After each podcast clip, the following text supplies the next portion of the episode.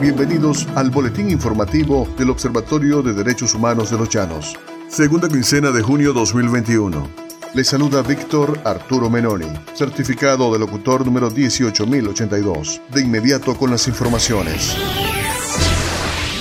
El Observatorio de Derechos Humanos de los Llanos desde sus inicios se ha concentrado en la documentación de las diversas vulneraciones de los derechos civiles y políticos que se registran en la entidad llanera, especialmente los derechos a la vida, a la libertad personal, el derecho a la libertad de pensamiento, de conciencia, a la libertad de expresión y de reunión. No obstante, en esta documentación se pueden visibilizar otros derechos humanos que son vulnerados por el Estado fallido.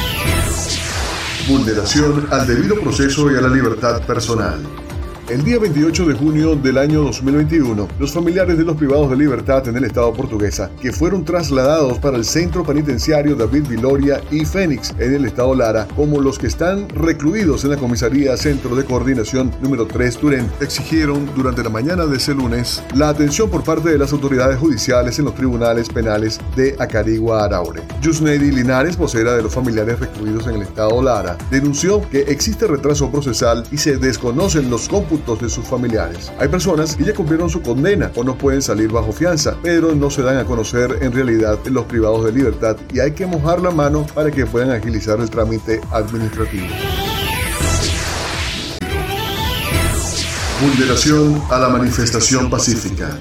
El pasado 18 de junio del año 2021, miembros de la sociedad civil junto al Frente Amplio consignaron un documento ante el Ministerio Público en protesta por la violación de los derechos humanos. Los manifestantes recorrieron la calle Silva y la avenida Bolívar hasta llegar al Ministerio Público en la avenida Miranda, donde la caminata por el casco central de San Carlos invitaron a los transeúntes a sumarse a la protesta cívica. Al llegar a la sede del Ministerio Público, de inmediato se hizo notar la presencia de uniformados, pues más de dos efectivos de la Guardia Nacional Bolivariana, Policogedes y Policía Municipal se apostaron frente a los manifestantes que esperaban entregar el documento en la Fiscalía de Atención a la Víctima. Allí permanecieron por más de 40 minutos en actitud intimidatoria, pues portaban armas largas y cerraron la vía, además de hacer un registro fotográfico de todos los que se encontraban en el lugar. El cerco policial fue considerado por los manifestantes como violatorios del derecho a la protesta pacífica, derecho al libre tránsito, a la libertad de expresión, libre asociación, contemplados en el ordenamiento jurídico venezolano.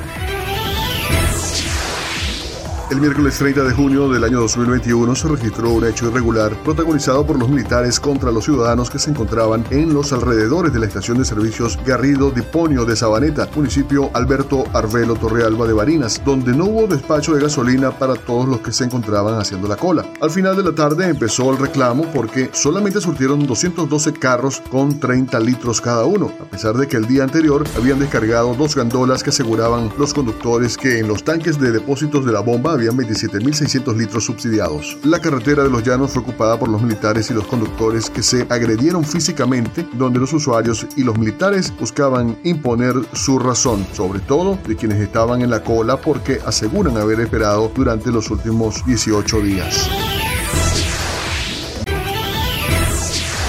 Vulneración al derecho a la no discriminación. El miércoles 16 de junio del año 2021, un grupo de ciudadanos esperaban ser atendidos en la oficina del Sistema Administrativo de Identificación, Migración y Extranjería SAIME, ubicado en la Avenida Industrial del Estado Barinas, sin la seguridad de cumplir con su trámite. Por lo que Carlos Calles, del movimiento Unión y Progreso, hizo un reclamo público a las autoridades. Denunció que la directora del SAIME en Barinas viola los lineamientos nacionales de este organismo, señalando que empiezan a atender a los ciudadanos tarde en la mañana y a las 2 de la tarde ya no quieren recibir a los que se encuentran en la cola, salvo a los privilegiados. Considera un atropello y un irrespeto a los usuarios del Saime que madrugan, esperan en la parte de afuera del organismo a la intemperie y muchos de estos provienen de caseríos poblados y municipios foráneos tras haber realizado un sacrificio para ir en busca de su documento de identidad.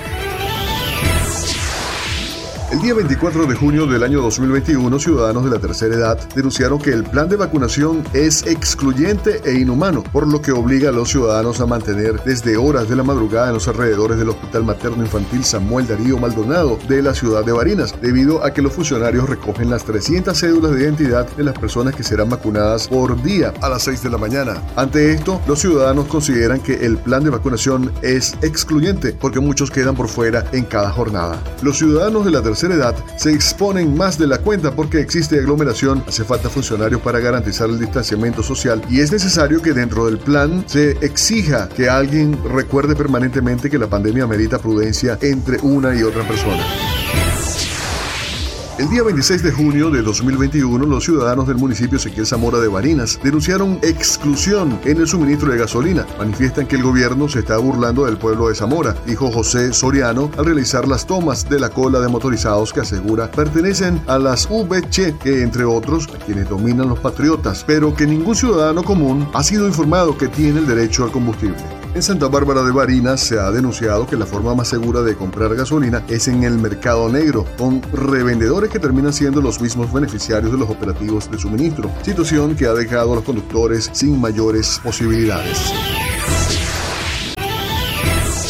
Vulneración al derecho a la vida.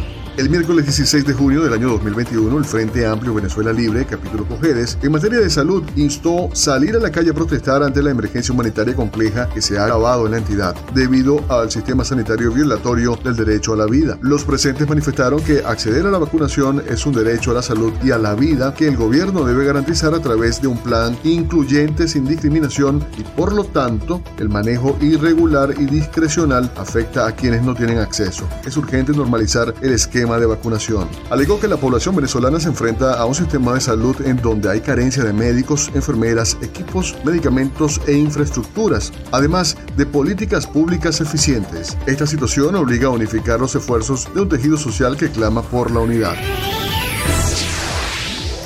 El día 19 de junio de 2021, los pacientes de la unidad de diálisis del Instituto Venezolano de los Seguros Sociales en San Juan de los Morros, Estado Guárico, salieron a la calle a protestar por las diversas fallas que presenta este módulo actualmente, que atiende a personas de Guárico y otras entidades. Merlins Martínez, familiar de un internado de hemodiálisis, expresó que las máquinas que funcionan en el lugar no se encuentran en buen estado, a pesar de haber sido inaugurado hace menos de un año. Otra situación es la osmosis, que debe ser tratada con sal marina. Lleva aproximadamente 60 kilos de este producto semanal, pues la sal no la hay en la unidad de diálisis. No se está tratando la osmosis con sus insumos para que sea de buena calidad. No hay carro, no hay gasoil para ir a buscar la sal en el estado Carabobo.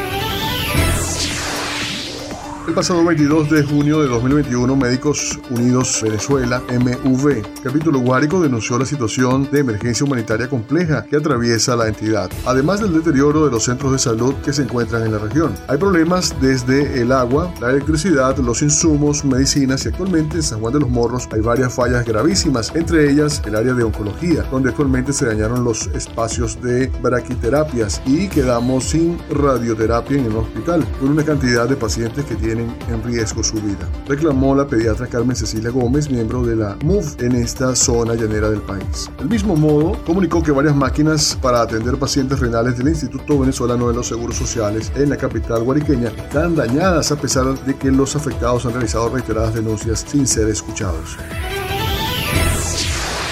El día 24 de junio de 2021, los familiares de los pacientes con COVID-19 que se encontraban recluidos en el sexto piso del hospital Dr. Rafael Zamora Arevalo del Valle de la Pascua, Estado Guárico, denunciaron que al menos cuatro personas fallecieron en la madrugada de este jueves cuando sorpresivamente se detuvo el suministro de oxígeno. De acuerdo con la información suministrada aproximadamente a las 2 de la madrugada, ocurrió el corte del servicio que fue restablecido pasada las 6 de la mañana, por lo que las personas con mayor edad fueron las más afectadas. Informaron que Eric María Rengifo, de 69 años, Pedro O'Donnell, de 69 años, Jesús Padrino, de 72 años, y Reina Medina, de 53 años, perdieron su vida a causa del hecho.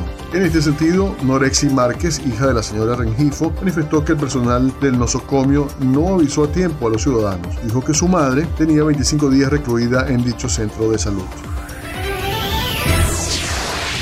El día 20 de junio de 2021, los familiares de pacientes con COVID recluidos en el Hospital Central de Guanare alzaron su voz en demanda de oxígeno medicinal, denuncia que fue reiterada al siguiente día, el lunes 21 de junio del año 2021, tras señalar la escasez del oxígeno en los 14 municipios del estado portuguesa. Denuncian que entre 80 y 100 dólares tienen que cancelar por el cilindro para poder recargar el vital elemento que permite el tratamiento de la COVID-19. La escasez de oxígeno medicinal continúa en ascenso en las localidades de los 14 municipios del estado portuguesa. El pasado lunes se observaron largas colas en las sedes de las empresas de suministro en Guanare y Acarihuaraure, mientras la proveedora Oxicar alega retraso por la falta de combustible. Y esto fue el boletín informativo del Observatorio de Derechos Humanos de los Llanos. Segunda quincena de junio 2021. Les narró Víctor Arturo Menoni, certificado de locutor número 18082, arroba Víctor Menoni, arroba Menoni Voice.